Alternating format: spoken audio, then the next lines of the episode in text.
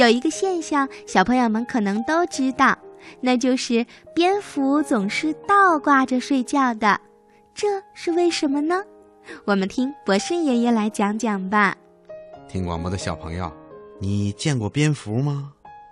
蝙蝠啊，它的头像老鼠，一边飞还一边吱吱的叫。它们是动物世界里唯一会飞的兽类。许多蝙蝠住在岩石洞里或者废弃的屋檐下面。它们在休息或者睡觉的时候，往往会把自己的身体倒着挂起来，头朝着下面。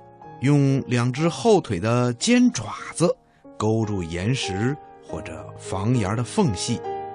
那么，蝙蝠为什么要这样睡觉呢？这跟蝙蝠的身体构造、生活方式和习惯有关系。蝙蝠虽然会飞，但是它不是鸟类，而是兽类。蝙蝠虽然有四肢。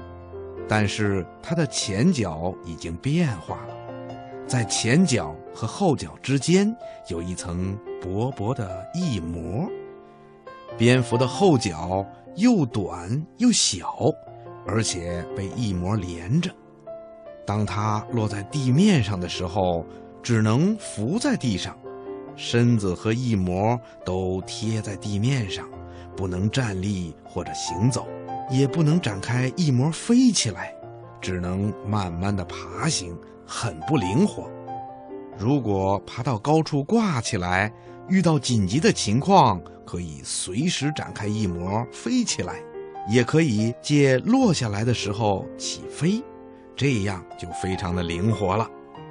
另外呀，到了冬天，蝙蝠也是用这种倒挂的姿势进入冬眠的。这样一来呀，蝙蝠的身体就可以不跟冰冷的岩石接触。一些蝙蝠还会用翼膜把头包裹起来，可以暖暖和和的度过冬天了。另外呀，还有小朋友问：蝙蝠是倒挂着睡觉的，它大便的时候该怎么办呢？哈哈，告诉你吧，其实啊。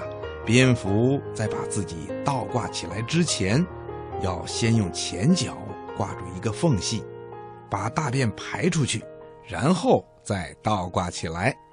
怎么样啊？听广播的小朋友，你看蝙蝠是不是也挺聪明的呀？嗯，小朋友听了博士爷爷和春天姐姐的介绍，你是不是对蝙蝠更了解了呢？蝙蝠在中国的传统文化中象征着福气，在古代的宫廷饰品当中常见蝙蝠造型的首饰，在很多建筑物上也有蝙蝠的造型，代表着福气。人们又根据蝙蝠具有的敏锐的听觉定向系统，也就是通过喉咙发出的超声波来辨别方向这个特点，发明了雷达。可见，蝙蝠对人类还是有极大的帮助的。